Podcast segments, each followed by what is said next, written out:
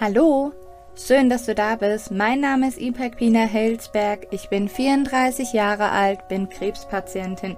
Vor sechs Monaten hat sich mein ganzes Leben verändert durch die Diagnose Brustkrebs. Davor dachte ich, mein Leben wäre perfekt und ich hätte nicht glücklicher sein können. Und dann kam die Diagnose. Es hat alles verändert. Nicht nur äußerlich, sondern auch innerlich.